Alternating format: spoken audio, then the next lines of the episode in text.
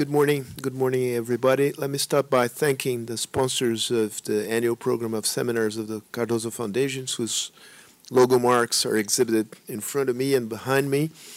And uh, second, but um, not less important, let me thank you, both the Australian ambassador and the general consul in in Sao Paulo, for making this possible. Thank you so much, Professor uh, Gary Banks, for making the time to be here with us. I immediately and gladly accepted the offer that you um, that you placed before us that we hold uh, uh, a meeting here with uh, having uh, Professor Gary Banks as our guest speaker. As I think we all know, Australia has been at the cutting edge of introducing innovation and enhancing productivity in its economy and society and private and public sector among OECD uh, countries. Professor Gary Banks has held uh, key positions, has been a leader in this in this effort uh, in in in various positions within uh, uh, the Australian government, uh, within independent agencies that have been created to to to lead this this effort in in his country.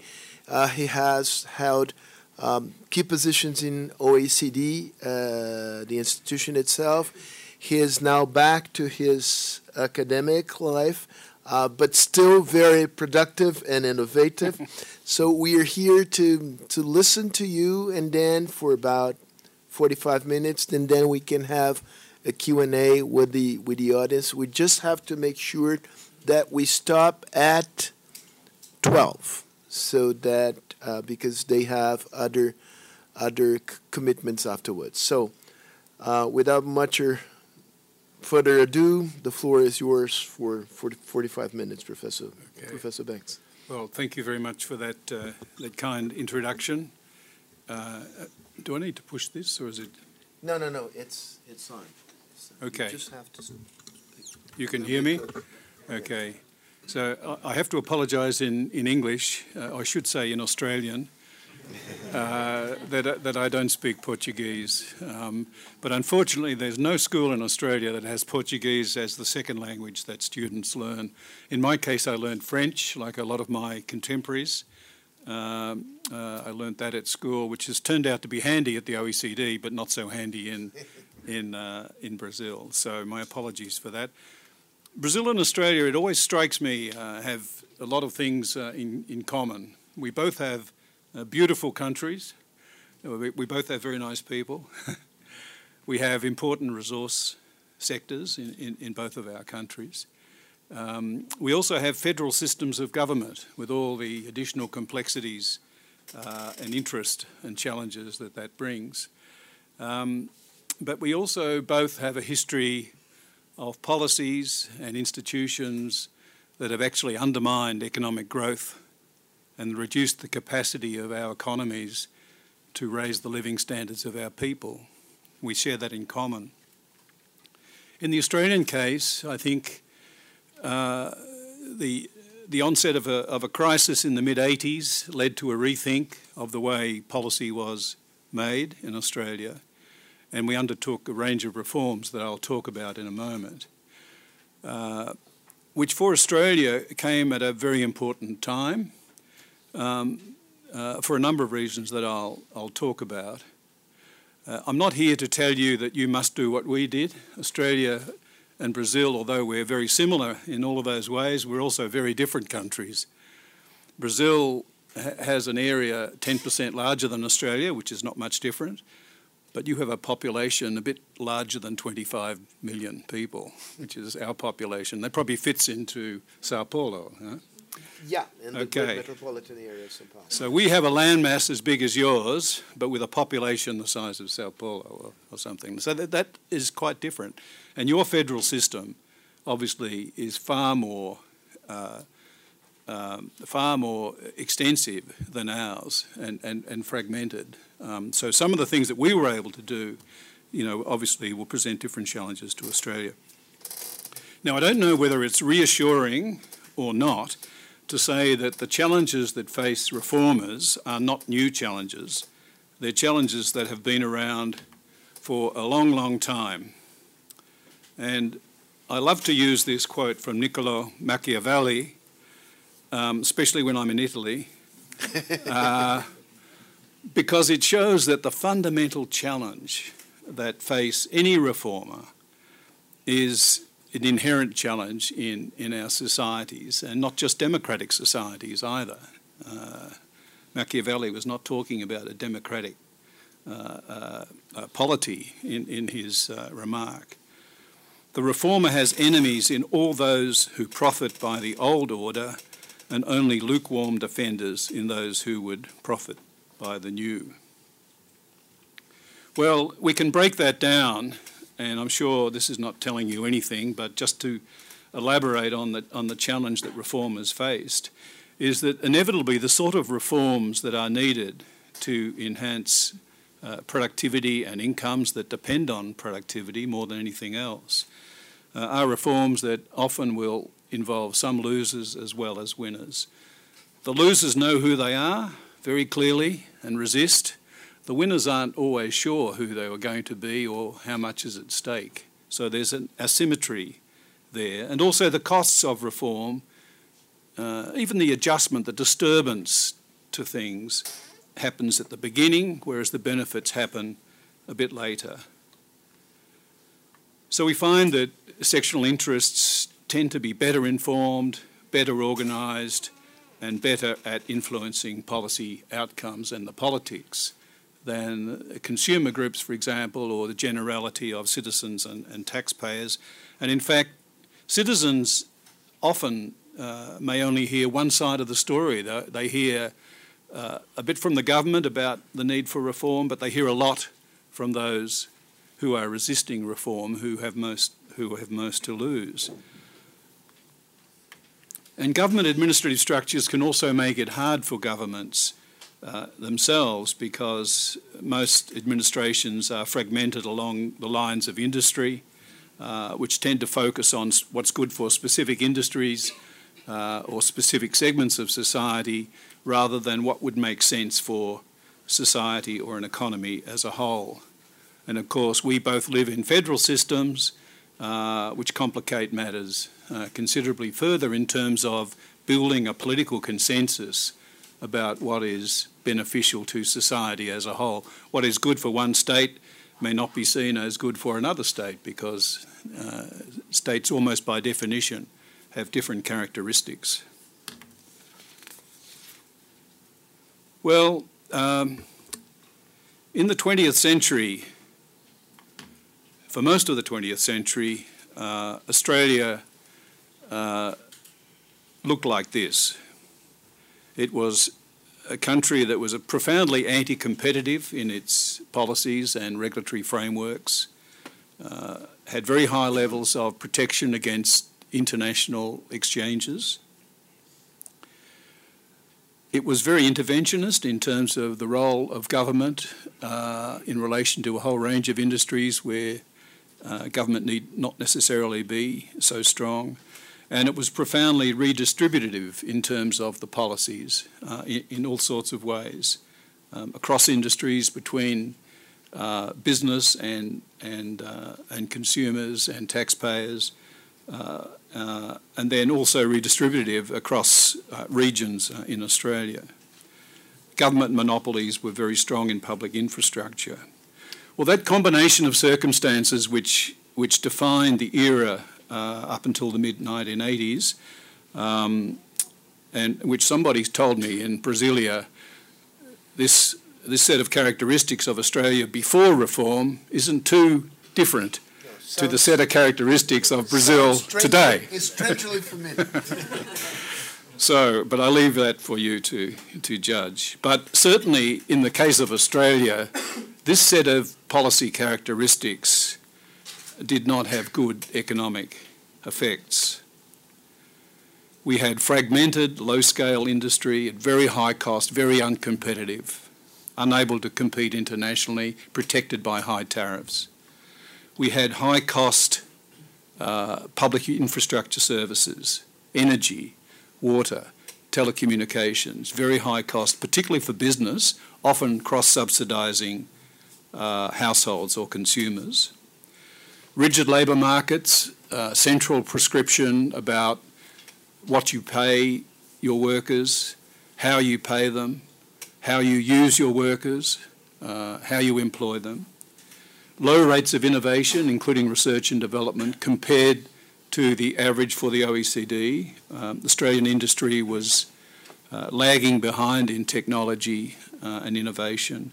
Very low foreign trade participation. For a country our size, uh, our participation in international trade was about half the OECD um, uh, uh, average. And low productivity growth, and as I've said there, resulting stagnant per capita incomes. Now, in another presentation I give, I show the links between what happens to per capita incomes and what happen and, and the productivity situation. The bottom line, which Paul Krugman from MIT in the USA has, has summarised, is productivity isn't everything, but in the long run, it's almost everything. It provides the only sustainable basis for raising the living standards of our, of our citizens.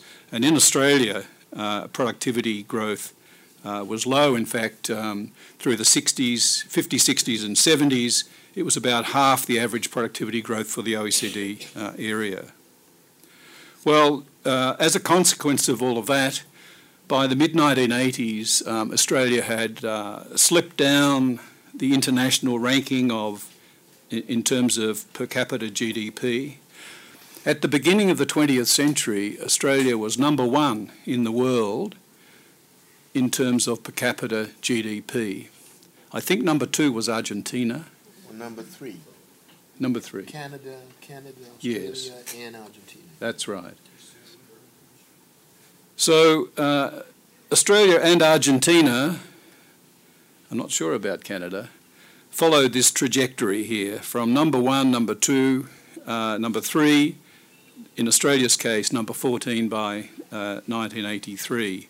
The difference for Australia was that we reclaimed our higher ranking. We never got back to number one, but, um, uh, but in the period after 1983, we saw a reversal of that. Um, some commentators uh, referred to this as the Australian miracle, whereas Australians think that we actually, it was a, if it was a miracle, it was a planned miracle that involved a lot of hard work. huh? Um, actually, the word miracle has reappeared in Australia recently with our Prime Minister being re-elected, who said that it was a miracle. Um, uh, but uh, th- this economic miracle involved a lot of uh, a lot of hard work. I, I think, as our prime minister's miracle did more recently um, as well. So, what was responsible for the Australian miracle, uh, as it has been called by the IMF and, and others? Uh, and the answer is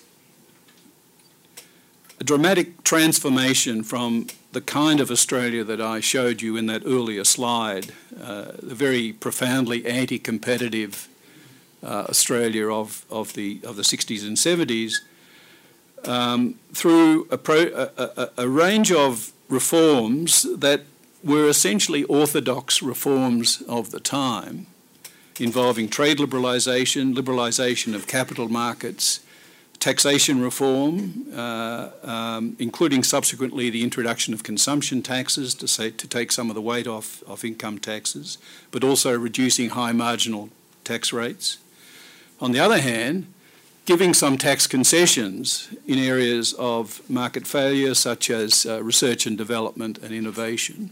So taking some things away from industry, but providing some uh, some other things where uh, industry uh, needed support and where society could be shown to benefit from that support.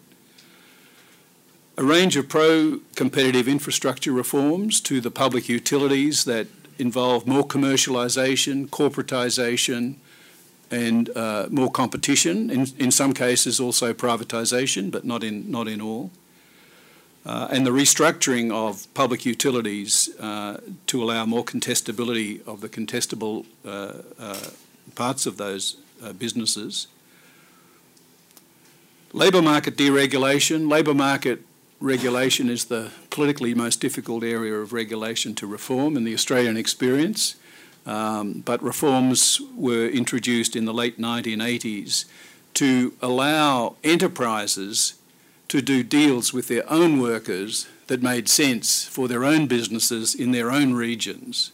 Previously, uh, all the deals were done centrally, and there were central regulations uh, about wages and conditions um, and much else beside that applied to you as a business, whether you were in a country area or whether you're in the middle of the city, and whether you're in a. Uh, so there, there was a degree of industry uniformity, but not one that took into account the circumstances of different firms operating in different parts of the country. So that, that changed, and that was a dramatic improvement in flexibility in the Australian labour market that has been very beneficial ever since in Australia. And finally, uh, the culmination of uh, a lot of the reforms, including reforms that were taking place at the state level to give them national coherence, was what we called in Australia the National Competition Policy, uh, which had a range of uh, um, uh, uh, actions under it, including uh, in the infrastructure area, but also a systematic review of anti competitive regulation um, across uh, all the jurisdictions in Australia by introducing a new, very radical principle. And that very radical principle, from an Australian perspective and probably internationally, was that a regulation could only be maintained if it was an anti competitive regulation, it could only be maintained if it could be demonstrated that the benefits to society were greater than the costs of that regulation. Now, of course, many, many anti competitive regulations got there in the first place because the benefits to the minority group were much bigger and, the, and it was the wider community who were paying the costs. So, as a consequence of what was called the Legislation Review Program, which covered 2,600 regulations across the whole country was that many regulations were reformed or removed that had previously been impeding uh, competition. I mentioned just one yesterday. For example, we had the regulation of shopping hours. So if you wanted to do your shopping in Australia, you had to shop on Monday to Friday between 9am and 5pm. Bad luck if you ran out of something on the weekend. Huh? And this was very, this was seen as very important uh, socially.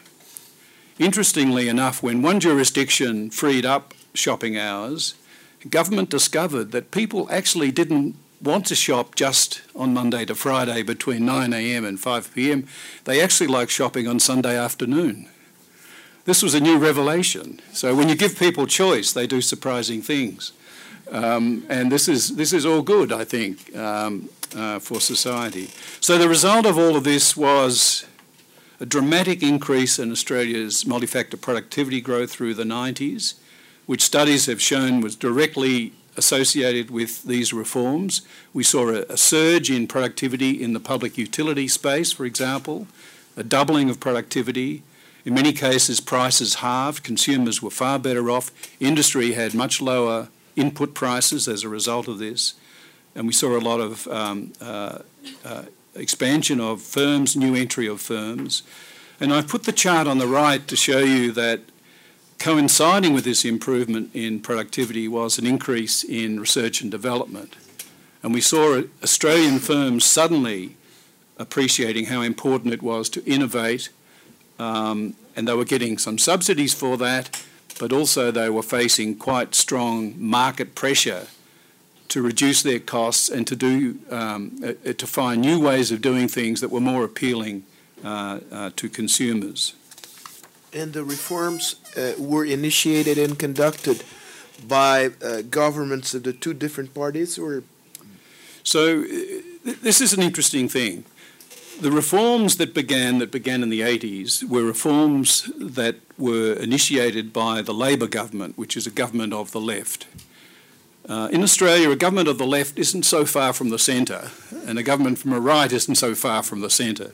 So the difference between the left and right uh, has not been so great in Australia, except on some individual issues from time to time. But broadly, uh, there hasn't been such a big difference. But at that stage, uh, a government of the left introduced uh, those reforms. But interestingly enough, none of those reforms were reversed when a government of the right came in. And in fact, the national competition policy continued predominantly under a government of the right, um, uh, even though they'd been initiated by a government of the left. The other point that I'd make was that the, the national reforms that involved uh, all jurisdictions of the Australian Federation involved jurisdictions of the left and the right. So, a common sense that there was a, a problem, there was an looming crisis, was shared politically across the spectrum, which is the soundest way, actually. If you can get agreement about the problem across the political divide, it makes it a lot easier to get agreement about the solution. Uh, where Australia has failed, and I'm sure Brazil has also had problems, is where there's no political agreement about the problem. So th- this has been the this has been the most fundamental and important thing. And what I'll be talking to you a little bit about in a moment is how we got agreement about the problem, and some of the institutions that that enabled Australia to to do that. Uh, so that, for example, the Labor government introducing uh, reductions in, in, in protection, which were quite significant over time. I mean, over a period of, of uh, 10 or 15 years, we saw protection fall very substantially from effective rates of 40% down to about 2 or 3%. Those reforms were not uh, uh, criticised or opposed by the opposition party at the time. In fact, the opposition party said we should go faster, which made it much easier for the government to do this. So, agreement about the problem um, was, was a fundamental thing in the Australian case. Um, well, what were the benefits that flowed from these reforms? Because they were opposed by those who said, for example, this would be very, very bad for labour. In fact, real wages benefited very significantly from productivity growth. Um, as I said earlier, uh, and as Krugman in that aphorism, you know, pointed out, in the long run, it's productivity growth that underpins real living standards. And that comes through, as you can see in this chart, uh, with productivity and real wage growth. That's real wage growth deflated by the CPI. Interestingly, in Australia, others argued that, that reforms, for example, protection reform, would be harmful to people on low incomes public utility reforms. In, in, fact, the opposite was the case. Overall, um, we saw that all segments of, of the income spectrum uh, benefited from, from the reforms. And in fact, uh, one of the arguments that was most successful in, in prosecuting the case for trade liberalisation was that protection is a regressive tax. It's a tax that hits people on low incomes proportionally harder than a people on high incomes because of the composition of the goods uh, that they buy and, and how those goods loom much larger uh, in their total expenditures than for someone who's very wealthy, for example. What's the period covered by this graph? So this period would be from uh, this period would be from about 1990 to about 2005, I think which would include the period of the national competition policy, but also include some of the previous reforms, including trade liberalisation reforms. So it's a, significant period, um, and it's based on modelling. It says there commission estimates, and I'm going to talk about the commission uh, soon because it was an important institution in, in making the case. Well, um, so if Machiavelli's right, and we had that uh, we had that other slide showing all the reasons why reform is so difficult. Um, how did Australia manage to do this? The OECD in 2010 conducted a survey of its member countries, 32 or so member countries, looking at examples of successful reform in those countries. This report, which I, I'd recommend to you if you have a chance to find it, is called Making Reform Happen. And it looked at the the features that were present in successful reforms. By successful reform, I mean a reform that um, achieves what it says it will do in terms of bringing benefits. Many things are called reform that don't really bring benefits. In fact, the word reform sometimes I think is misused a little bit. But in this case, reform that achieves what it says it will do and reform that is sustainable, that's not immediately reversed when there's a change of government, for example. So, what, what were the features that led to those kind of reforms? And these, this is the list that the OECD came up with, uh, which in the Australian case, we can, we can tick all of those boxes. And I won't go through in great detail, some of them will be obvious to you.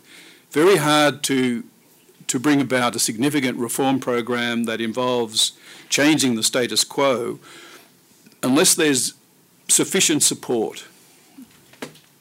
I say sufficient support. It doesn't need to be complete support, but at least not hostile opposition. Um, and whether there's sufficient support depends on effective political communication. Now, in Australia's case, we had both of those things. We had we had um, uh, uh, very effective political selling of the need for reform, based on the third point there, solid research and analysis, which showed uh, the general public that there would be gains to households from reform. The fourth point the OECD makes is there needs to be adequate time, and often successful reform only occurs after more than one attempt. In Australia, we introduced the consumption tax, a goods and services tax, after about three, uh, three attempts, if not four, in, uh, over a period of nearly uh, 20 years. The first attempt was made uh, uh, in the mid 1980s, uh, and we only secured a, a, a consumption tax um, in, um, by about the year 2000. So it, it, took quite a while to do that. Um, political leadership obviously is very important for all of those things.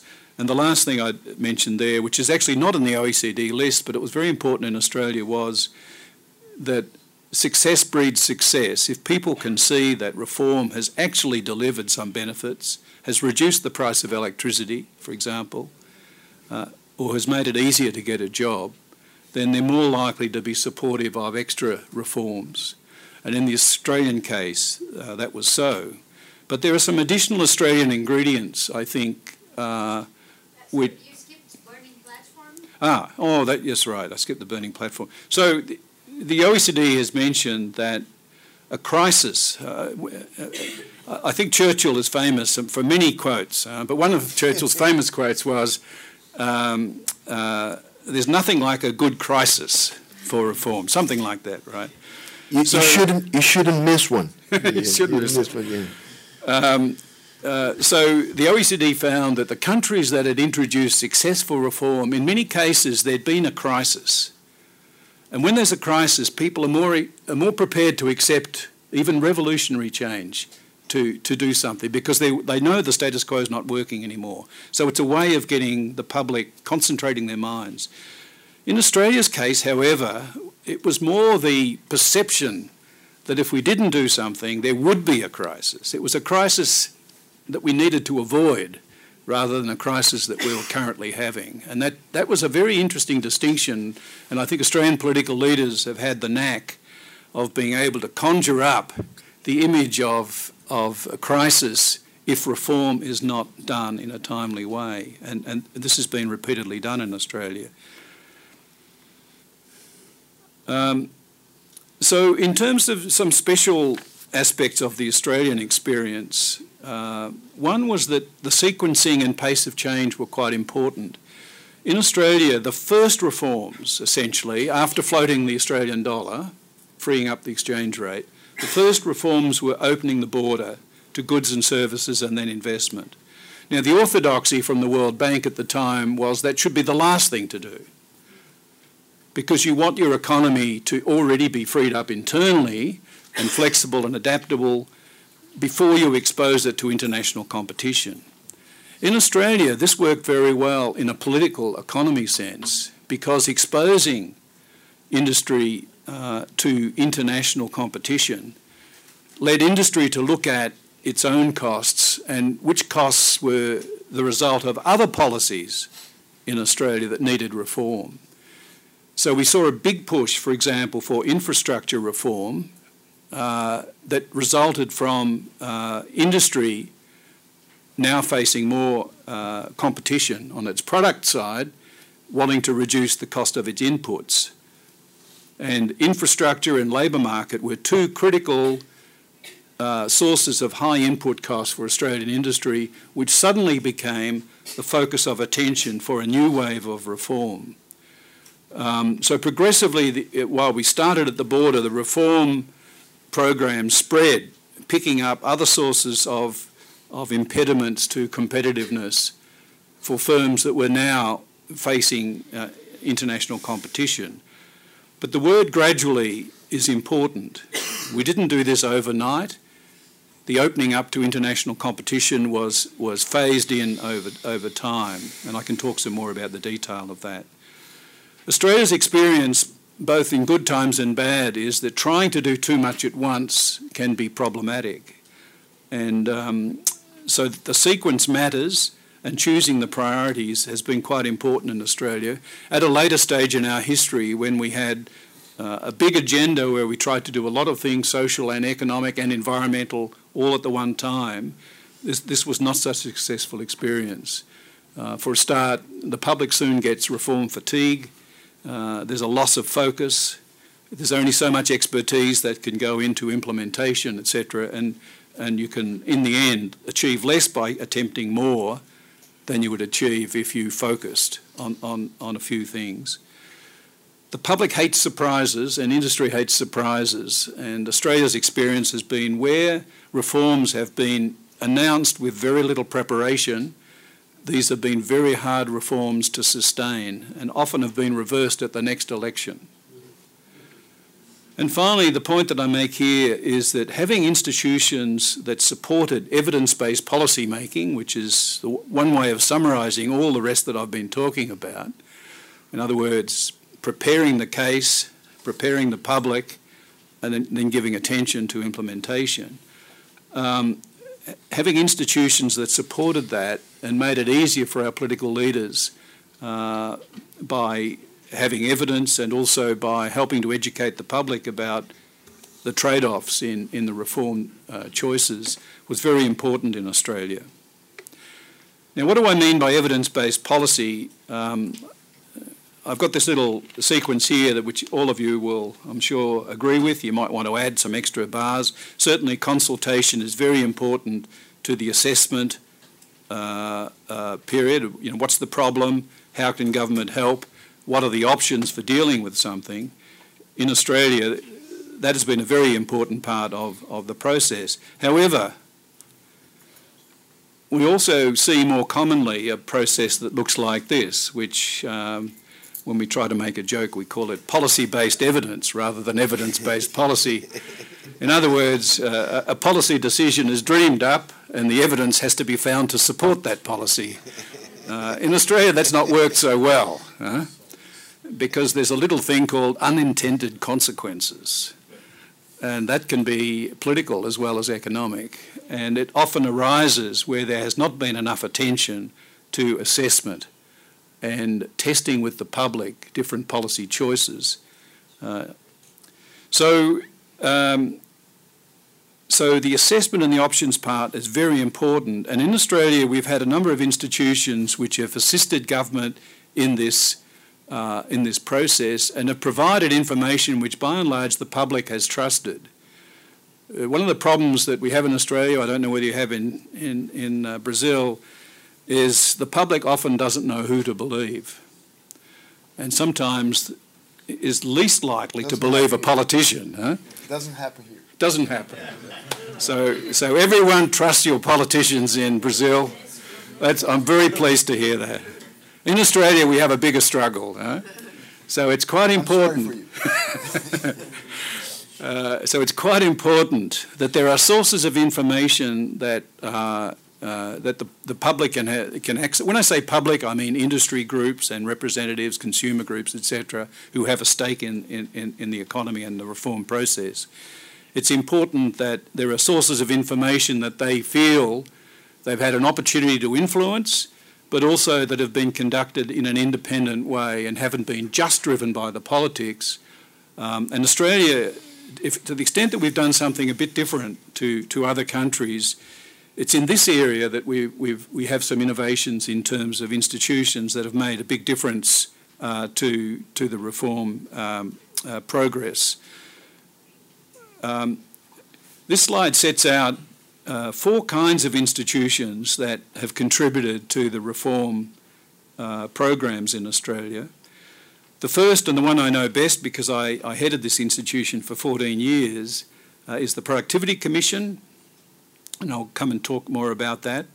But its job was really at the front end of the process to look at problems that society and the economy was facing, the source of those problems, what the solutions could be, to consult with the public and have uh, submissions and so on, and then provide advice to government.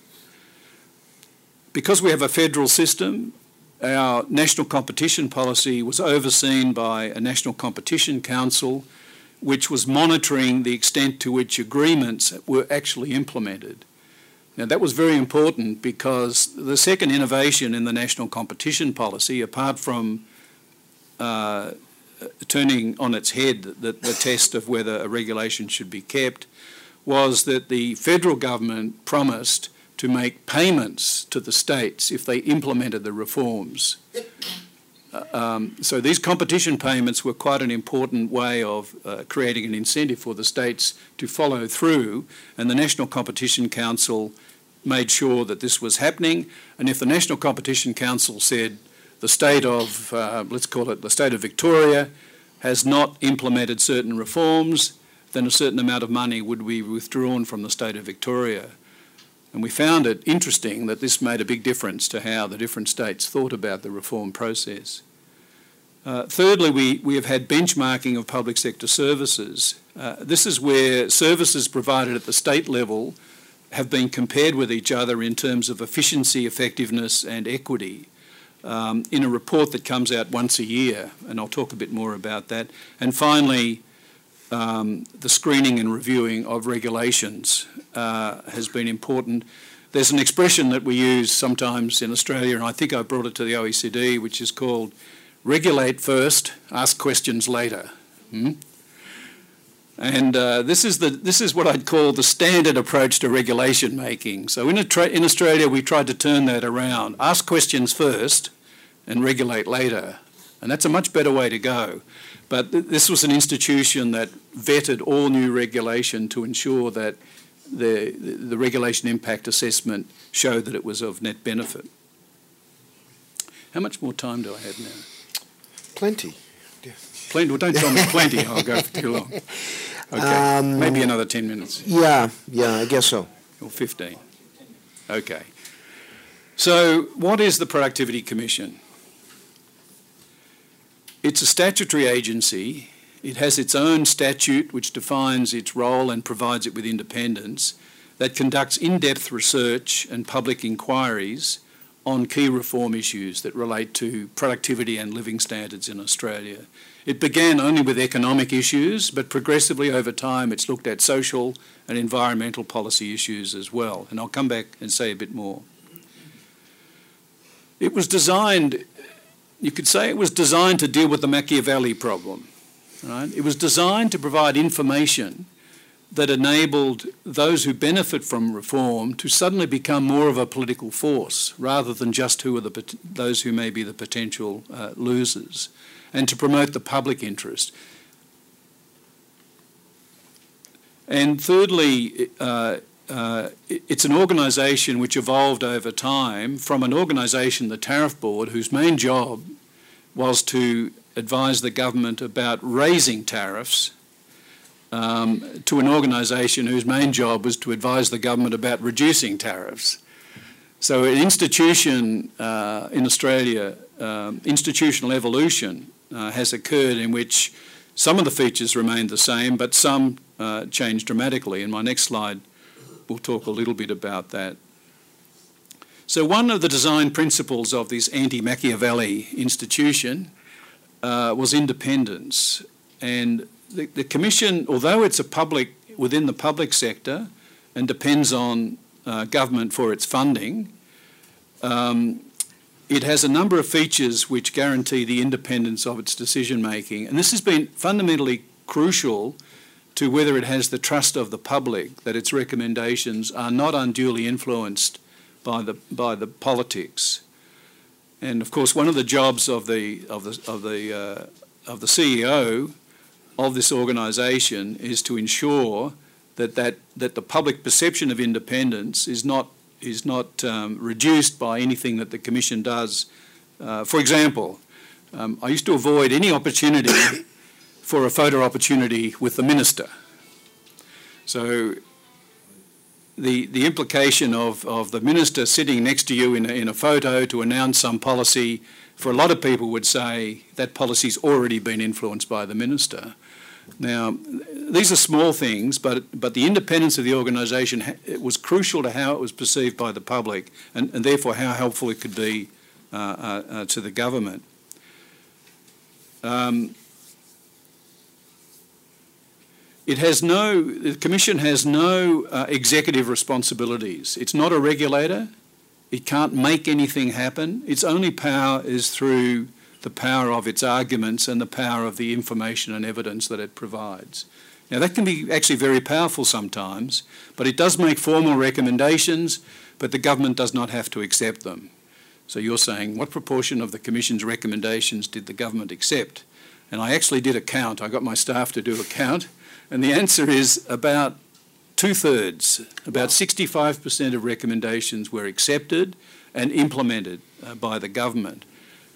But I should also be truthful and say, of the one third that were not accepted, uh, of the two thirds that were accepted, some of the most important ones were actually in the other one third that were not accepted often for reasons that the politics were just so sensitive that even having a strong case with good evidence was not enough.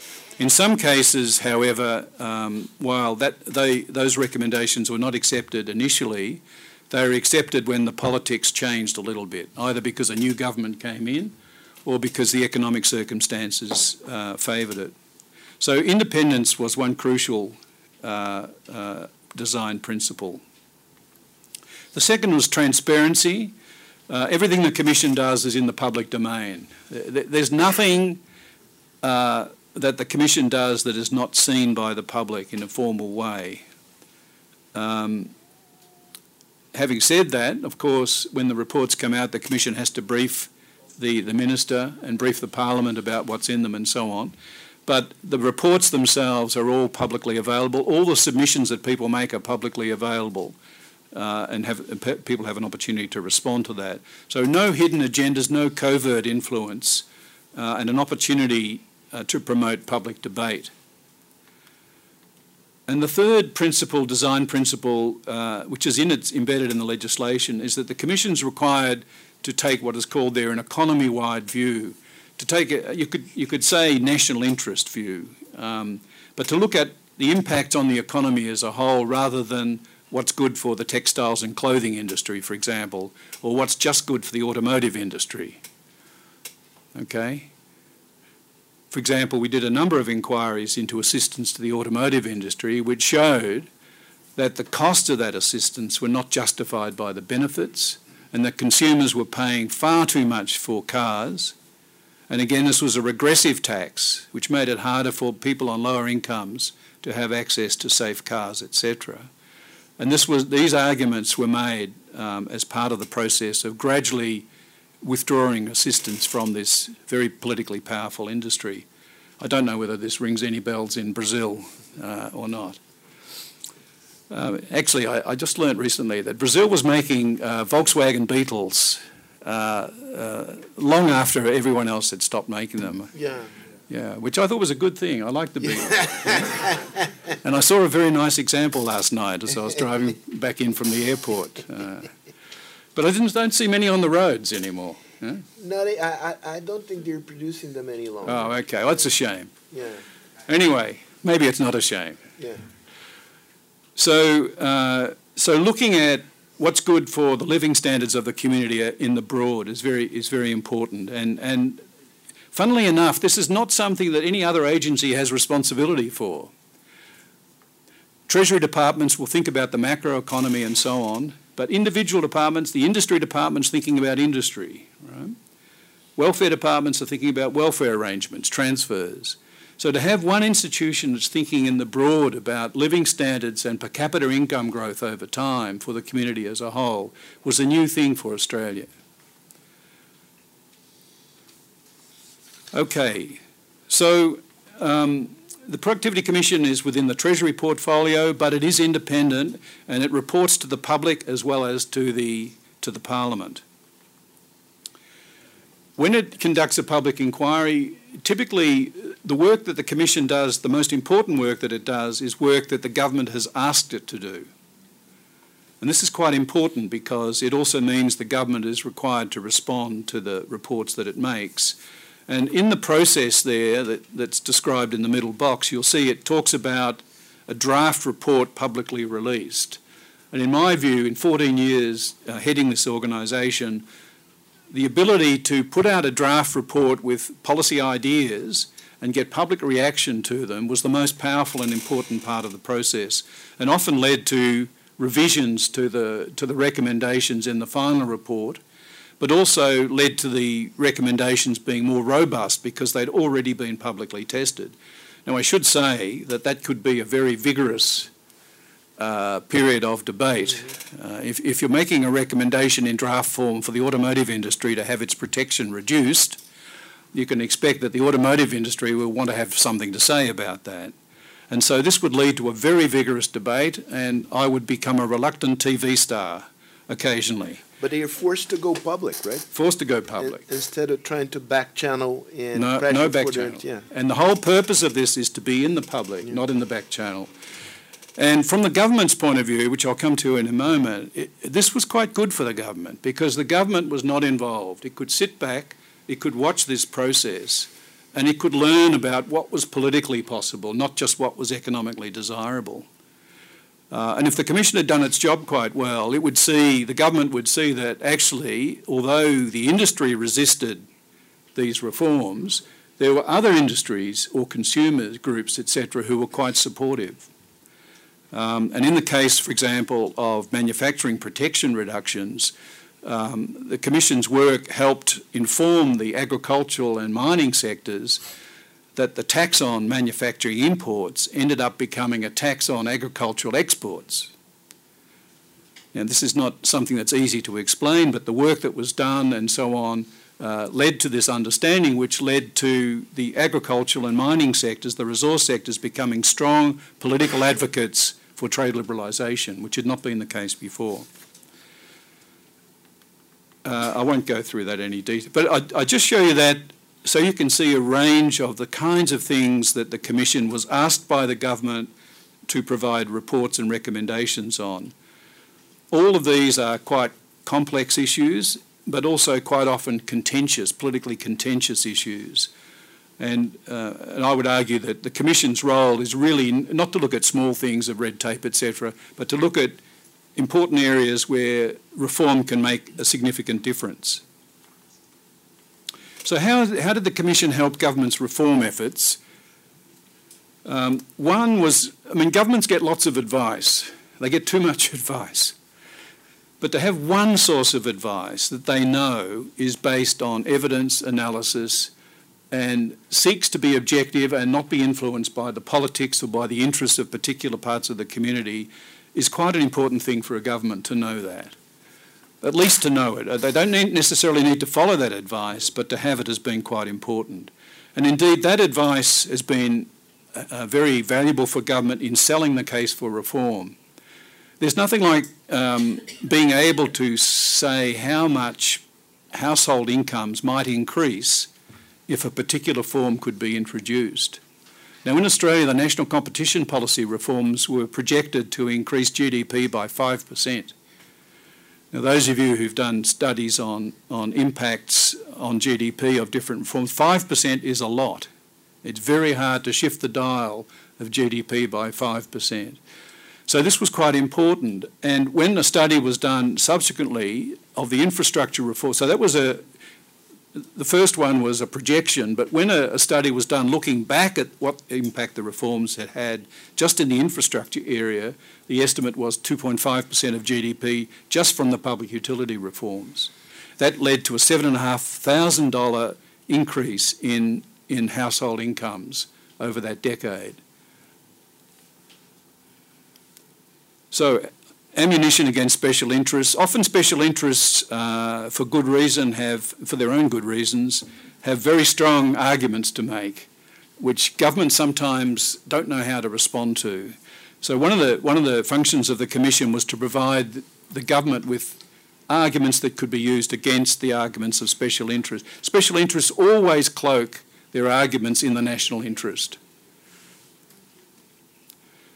And educating the public, the process of a commission inquiry, which sometimes could take 12 months, was a process of engagement with the public, involvement, and so on. And by the end of it, quite often, there was broader, uh, broader public support and coalitions of support uh, than existed before, which made it easier for government. And there's the point that I made earlier about political, uh, political learning. So um, I don't want to rush through this, but I, will just quickly go through the next institutions and then uh, maybe just in two two minutes, and then we can have yeah, um, Q&A, some Q A. Because yeah. uh, it's really the Productivity Commission that I want to talk mainly about. But just uh, to come back to these other institutions, Australia created an institution specifically to oversee reforms that were national and that involved all the states. And the National Competition Council had representatives from the states involved in it, but it had an independent chair and secretariat, and it monitored implementation of reform. And that was quite powerful, partly because it was linked to whether the states would get paid for the reforms by the, by the uh, federal government, but also because it, it made the process more transparent and the public could see to what extent governments were honouring their commitments. So that, that was a very important institution in the history of reform in Australia. Another one that relates to our federation, as I mentioned earlier, is the benchmarking of government services. Um, every year, a, a, blue book, as it's called, is, is, is, is produced, which sets out a whole range of indicators of the efficiency, efficiency, effectiveness, and equity of services provided by, by each jurisdiction. I've, I've got the writing too small, so I don't expect you to read that. But if you look at it from the left of this diagram, the objectives of, a, of whether it's education or uh, health services, hospital, this, in this case it's public hospitals, what are the objectives? What are indicators of equity, effectiveness, and efficiency? And then uh, the extent to which different states uh, achieve those indicators is indicated on the right. The ones in black are where there's comparable data for the different states, because all the states collect data in different ways. And in blue is where it's still a work in progress. But, for example, I'm probably the only one who can read these. There's one indicator there which says, second from the top, emergency department waiting times. If you have a heart attack, how long do you have to wait in the emergency department before you get treatment? That's something that people care about. So to know that in the state of Victoria, you only have to wait, like in my case, 20 minutes, relative to if I'd been in uh, Western Australia, for example, and had to wait 40 minutes, that's, that's quite important information. And in terms of pressure on governments to reform, that it, because people would say if, West, if, if Victoria can do it, why can't WA? Why can't Western Australia do it? They're both states of Australia. Why can't they? So domestic uh, benchmarking within a federation can be a very powerful thing, whereas international benchmarking, there's always a question that, well, comparing like with like, you know. But those issues domestically. Anyway, it's something that we did in Australia, which has been quite uh, successful. I won't go through the detail of it. And then finally, uh, I, have already talked about the Office of Best Practice uh, Regulation, uh, which oversees the vetting of all new regulations and also uh, oversees the reviewing of the stock of regulation. Uh, we have quite a large stock of regulation, but I've heard since I've been in Brazil that Brazil is holds the world record for the number of regulations. Huh? So congratulations. Um, we are very productive in this respect. so thank you. I'll, I'll leave it there, and I'm happy to take questions. Uh, before we open for a Q&A, I can resist to draw some contrasts with the Brazilian case because as in Australia, we faced a huge crisis in the 80s. It was already clear in those days that the import substitution in industrialization process has come to an end and uh, that we were sort of bogged down in, uh, in our incapacity to overcome the old model of industrialization. And the most notorious symptom of this, that crisis was hyperinflation. Uh, but the big difference is that we reacted to that challenge in a much slower, unevenly, and disorderly way than than Australia did. And I think this has to do with a, a couple of features of, of Brazilian society and Brazilian political system. First, hugely fragmented federation, uh, and, and and that became even more fragmented after the Constitution of 1988, right? With the creation of 5,800 municipalities with a lot of autonomous powers in terms of taxation, regulation, and so on and so forth. Uh, second, uh, not a bipartisan uh, system, not a Westminster kind of system, but a uh, a system which is characterized by a huge and growing fragmentation of, of the political uh, party system, and not but not but last but not the least, the thing that we are much more unequal society, and that the import substitution model uh, accentuated uh, inequalities in terms of of reinforcing the power power of special interest groups in terms of rent seeking. So the Machiavelli, the Machiavellian challenge to Brazil was much greater than in the case of. Uh, I think we are still uh, taking into consideration all of that.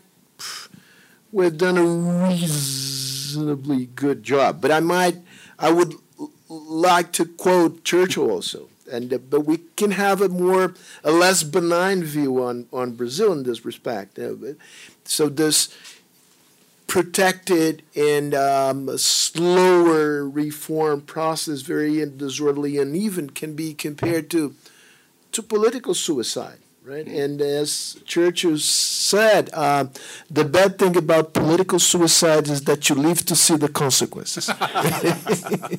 so having said, having said that, I open, I open the. Yeah, the only thing I'd say to that is you live to see the unintended consequences. Yes, some of them are intended.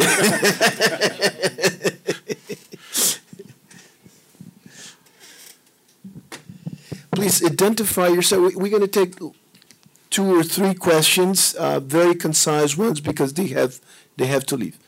Okay. Uh, my name is Norberto Valdrighi. Uh, Professor Banks, thank you. Uh, first question, uh, the question is, you, you showed what Australia did in the, roughly in the 80s, started in the 80s. Uh, what would you change were we in this 21st century world? And you mentioned something about uh, tax reform, and you didn't mention anything about uh, pension reform. Anything done in Australia in this process? Thank you.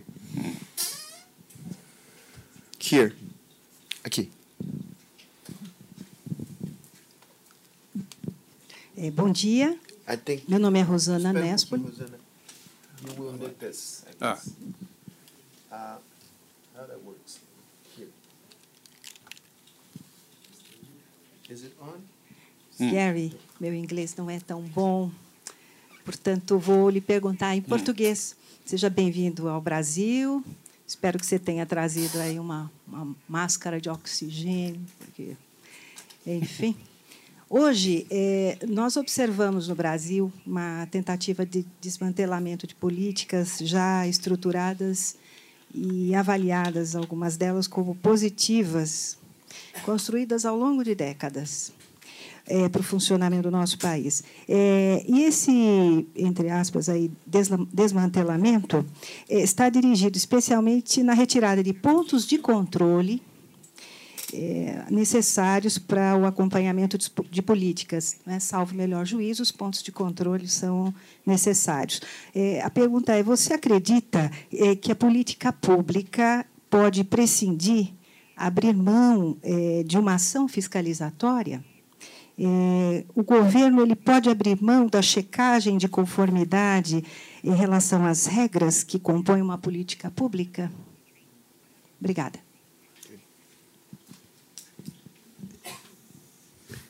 Ok, aqui, mais um. Uh, my name is uh, Denis Guimarães, and I'm a practitioner and researcher in Brazil uh, about uh, antitrust and regulation in general. Uh, Professor, you mentioned the, the systematic review of anti-competitive, anti-competitive regulation. I'd like to know if the ACCC uh, has uh, a role in this process. Mhm. Thank you. Final one here. Um, hi, I'm Gabriela. Uh, I wanted to ask about inequality. You showed that the reforms brought a lot of growth and it was also very distributed among society. But Brazil is a really unequal country, and when we talk about uh, and dysregulating labor markets, we always say, "Oh, but will be the poorest people that will pay for that." And I wanted to talk about how inequality evolved in Australia during the reform time and how the reforms impacted that. Or if you have any numbers. So piggy, piggybacking on, on her question, uh, how has the the the, um, the union movement and trade unions uh, how they have reacted to labor reform and reorganized themselves, especially at the local level? Yeah. Um, I- might address this one first, if you like. I'll, I'll, I'll go back uh, through it. I think the first one's very hard, and uh, the second one's quite hard as well. So let, let me start with this one, which is also hard. Huh? There, there are no easy questions here. Um, so I think one of the one of the secrets uh, of, of the Australian reform experience, particularly in relation to the labour market, I think, was that the earlier waves of reform uh, in relation to uh, trade liberalisation were shown actually to be relatively benign in terms of the labour market and what people had been concerned about. They were benign for two reasons, I think. One was the, the tariff reductions, although they were very substantial over time, were announced in advance and were graduated. They were phased in. So there was a tops down reduction from some quite high rates. So if you, if you had a tariff, for example, of 15%, your reductions didn't occur until the second wave of tariff reductions. So the initially tariff, high tariffs were brought down to 15% over five years, and then tariffs of 15% were brought down to 5% over the next four years. So there was anticipation of it, which allowed uh, some adjustment and, um, and sort of gradual impacts in terms of impacts on, on the market. But the second thing is that Australia has uh, quite a comprehensive um, uh, unemployment program, welfare program, so that if you do lose your job, uh, you, you, at least had the safety net of um, people would argue how generous it is, but you had the safety net of uh, a, a, minimal amount of money from the government to allow you to, to, to do okay and to look around. But in addition to that, the government provided some assistance for job search and in some cases for retraining, particularly where it was an industry that was concentrated in a particular region, etc. Then, then there was some programs to redevelop the region or redevelop the skills of the people in the region or help them move out of the region to somewhere else where the jobs were located. So these things all mattered. Um, others would argue, argue that in addition to that, the fact that the government initiating these reforms was a Labor government headed by a Prime Minister who'd previously been the President of the Australian Council of Trade Unions, made a difference.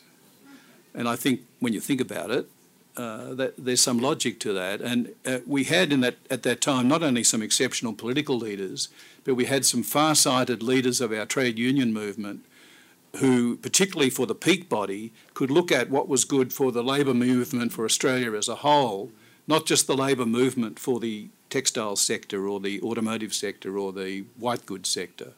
So I, I think that was another ingredient in that. But as I say, ultimately, uh, success breeds success, and and it was the fact that um, although there were people who lost their jobs, the, the bigger picture of um, uh, impacts on the labour market was relatively benign. In fact, what we saw was unprecedented job creation in Australia after a little while. As the dynamism of the economy increased, as opportunities uh, that weren't there before for new businesses to start up because their costs were lower, there was more flexibility, then more people were being hired. And, and so we saw, I have another chart which I showed in another presentation, but you can see that actually unemployment fell as the tariff fell, which was the opposite to what a lot of people were worried about. Um, someone asked about the ACCC. Um, so the, the ACCC is the competition regulator um, uh, and, and looks at antitrust regulation in particular and mergers regulation, etc., and also, in Australia's case, uh, uh, consumer law. Um, uh, the competition that I'm talking about is competition anti is is barriers to competition caused by government regulation right? So it, it, so it required not so much the ACCC, which is looking at uh, monopolies and, and anti-competitive behaviour by firms, but looking at what government is doing to impede regulate, uh, impede competition. So, so it's it's a slightly different job to the job of the competition regulator. And um, the way it was done, typically, depending on the significance of the regulation, there would be a task force or a small group or conducted a mini inquiry. In some cases, the Productivity Commission looked at it if it was a big issue, um, uh, uh, and so on. And the monitoring was done by this other council. So the short answer to your question is the ACCC wasn't directly involved in that legislative review program. Um, uh, but it plays a very important part in Australia generally in looking at, at competition. And, and in fact, if you're interested in uh, the power of Google and what Google means uh, to our economies in terms of the concentration of market power, etc., the ACCC has just produced a report on that, which I think is one of the first reports internationally to think about how you deal with that very tricky issue. Um, uh, there was a question about uh, removing uh, regulatory controls, and I'm not sure I, I fully understood it, but it, it seemed to be saying uh, uh, what role is there for enforcement uh, and, and, monitoring uh, uh, in all of this? And um, I, I, think I, I may not be answering your question, but in Australia, when when there was regulatory reform, typically the, the main question was what is the regulation trying to do? And what is needed in terms of enforcement and monitoring to ensure that it, it, does its job properly. Traditionally in Australia, the regulators were focused on compliance above all else. Costs of compliance were generally not really considered. So regulators in Australia now, uh, um, in their approaches, are required to think much more and even provide performance indicators on their impacts on efficiency, not just um, uh, uh, compliance with the regulatory standard and and and um, uh, and so on. So I'd see enforcement um, as very much uh, dependent on the nature of the regulation and to what extent this is required. We have had a period, of course, and you might have had in Brazil, where we've had what um, we've had industry itself um, uh, self-regulating and enforcing its own regulations. In some cases, that's worked very well, in other cases, it hasn't. So there's clearly a role for enforcement, I think. But the history of enforcement, and there's OECD studies on this that you could look at, the history of enforcement is often it has been too heavy handed, it's involved high compliance costs in itself. And so designing enforcement uh, uh, to ensure that it, it, it, doesn't impose additional costs has been quite important. But um, I'm not sure that I've answered your question. I'm happy to come back. Um, if Australia was reforming in the 21st century, uh, would it do anything differently? My worry is it wouldn't do anything at all. Eh? I hope there's no media present. Eh? I, I think all on the record. I, I, think Machiavelli is on steroids in the 21st century. uh, I think I think the new media uh, I think social expectations, etc., uh, the, the, power of pressure groups and so on, all of this it make, makes life much more difficult for our governments, I think. Um, however, I still think, when I think about the combination of circumstances that the OECD described that were the ingredients of successful reform in the past, I, I think they're perennial in, in the, I think they would still work today, but more effort might have to go into certain elements. I think getting public, uh, in broad terms, getting a consensus or even just sufficient agreement um, or lack of opposition to proceed is a bit more challenging today. And I'd have to say, on the basis of three days in Brazil, I suspect it's more challenging in Brazil than it was in Australia, you know, for a whole range of reasons that you're very familiar with. But that's not to say the principle's wrong. I think it, it, it just requires more, more effort. Um, and in particular, that effort's justified and warranted because, if possible, you'd want to emulate the Australian experience whereby reforms were maintained and sustained even with the change of government in the future. So, demonstrating that these are good reforms, getting at least broad acceptance of that, and hopefully they turn out well, are all reasons, are, are, all preconditions, I think, for an incoming government in the future leaving those reforms in, in, in place. And there are a number of countries in the world, including here in Latin America, where uh, some reforms have been seen as quite radical, they've been introduced, uh, but then you see an incoming government actually keep those reforms or only change them slightly. And that's generally been when they've been well, well chosen. So, um, uh, and also to be completely honest with you, I, think our record in the 21st century has not been as good at reform as it, has, as it was in the latter 20th century. And it reflects these issues that I think our government, as with other governments, is struggling more uh, with the new politics uh, uh, than in the past. But we've had some success stories, and typically where we've had success, it's passed those criteria. It, it's ticked those boxes of the OECD and, and our own uh, background. Pension reforms, uh, my head spins whenever those words come up because it's a complex area of policy. And in Australia, uh, we've had a range of pension reforms. I guess one of the things the OECD would rate Australia highly on is that we have um, we have a federal pension uh, which is available uh, to people uh, based on their income. So it's means tested, it's very targeted, and therefore it's been um, um, it hasn't been a problem in terms of fiscal sustainability. In the public sector, we've progressively changed the superannuation arrangements for public servants to put it briefly, to make them less generous, right? And this was very important because we did a study which showed, as I think has been the case here in Brazil, that if you extrapolated into the future, it was totally unsustainable to maintain these high mm-hmm. rates of pension, mm-hmm. early early uh, um, uh, uh, rates of uh, uh, retirement, and so on. So the retirement age has been getting older in Australia. Uh, there's been talk of making 70 the minimum retirement age, etc. Um, um, but also the pensions have become more um, uh, um, more contributory and, and less um, based on your final salary and more in terms of what you've contributed. And then we've got um, we've got the superannuation uh, compulsory superannuation uh, requirement uh, for uh, businesses to in, to, to to give 9% of the um, of the salaries of their employees into into their pension funds, etc. This has been vigorously debated at the moment in Australia as to whether that should be increased or not. Um, and there's been an issue about how how successful uh, that that scheme has been. But I don't pretend to be an expert in this area. Um, but if you're interested in Australia's pension experience, there, there are quite a few studies uh, that have been done that I'm I'm sure the embassy would be able to uh, point you to. I know you have to leave. If you will allow me, one one last one last comment on on the comment you made about uh, the difficulties of promoting reforms uh, in the 21st century.